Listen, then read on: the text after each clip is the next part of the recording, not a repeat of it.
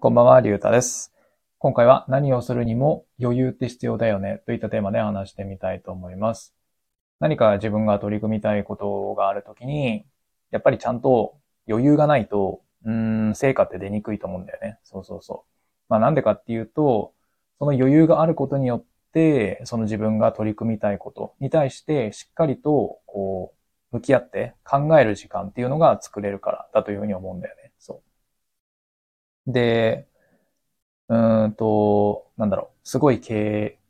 営、えっ、と、成功している経営者さんだったりとか、えーあとはお金持ちの人とかが、えっと、わざと、うん、なんだろう、えっと、暇を作ってるっていうか、わざと暇にしな状態にしてるって、まあ聞いたことがあるんだけど、うん。まあエビデンスとかがあるわけじゃないんだけどさ、そう。なんかどっかで聞いたことあるなーって感じなんではあるんだけど、そう。まあそういうふうにわざと暇を作ってるって聞いたことがあるんだけど、それも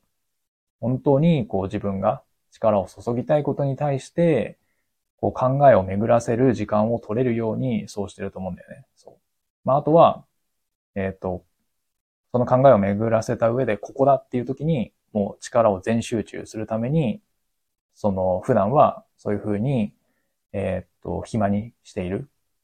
と思うんだけど、そう。まあそういう風にしてさ、なんだろう、何かでこう成果を出したいってなった場合には、うーん、そういう余裕みたいなものがないと、うん、ダメだという風に思うんだよね。そう。まあね、そんなこと言われてもなかなか難しいよって感じだとは思うんだけど、そう。毎日忙しくしてる中で、ようやく時間を絞り出してやってるんだ、みたいなね。そうそうそう。まあそういうのは、もちろんね、あるけど、うん。でもどこかやっぱりさ、ゆとりみたいなものがないと、うん、やっぱり何かこう頑張ってるのにさ、まあ、何？例えばブログとか、えー YouTube とかさ、えー毎日こう投稿してたりとかしたりしても、うん、そのせっかく作ったもののこう中身がないというか、とりあえず出してるだけみたいな状態になったらもったいないじゃんそう。まあそうならないためにも、まあしっかりと、こう、そのやろうとしていること、取り組む、取り組もうとしていることに対して向き合う時間を作るためにも、その余裕がないとダメなんじゃないかなって思うんだよね。そう。で、なんでこんな話をしようかと思ったかっていうと、まあ最近の僕があんまり余裕がなくてさ。そう。で、この音声配信で話すことも、なんか、とりあえず話してるみたいな感じになってる。うん。まあ、もともとそんなに中身のある話をしてるわけじゃないし、うん、その時思ったことをなんとなく話してるだけではあるんだけれども、その、うん、前までのその自分の、ここで話している内容とか、その自分のなんかこう気持ち的なものと比べても、ここ3日とか、うん、ぐらいの、うんその自分の中での、この音声配信への取り組みが、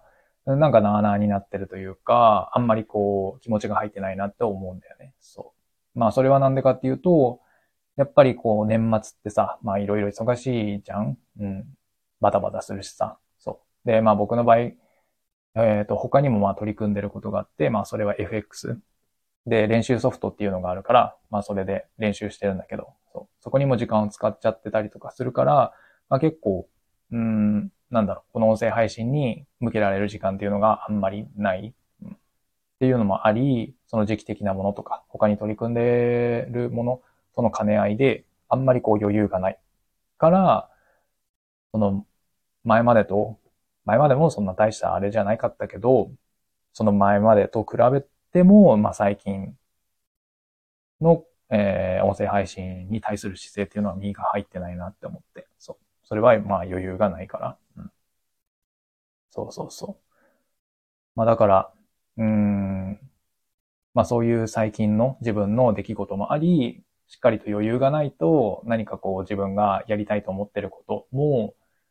うん、なんかとりあえずやってるだけみたいな。とりあえず続けてるだけ。中身がないけど、まあ出してるだけみたいな。そんな感じになっちゃうなって思ったんだよね。そうそうそう。だからまあ難しいとは思うけど、うーん、なんだろうね。何かこう自分の時間、削れる部分があるんだったら、そこを削って、えーわざと、うん、暇にしてみる。なんかぼーっとするでもいいけどさ。何かこうしっかりと、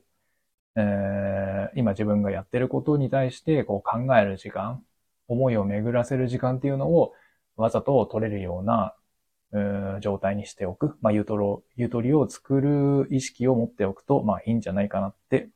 と思ったんだよね。そうまあ難しいけどね。それが難しいんだけどね。そう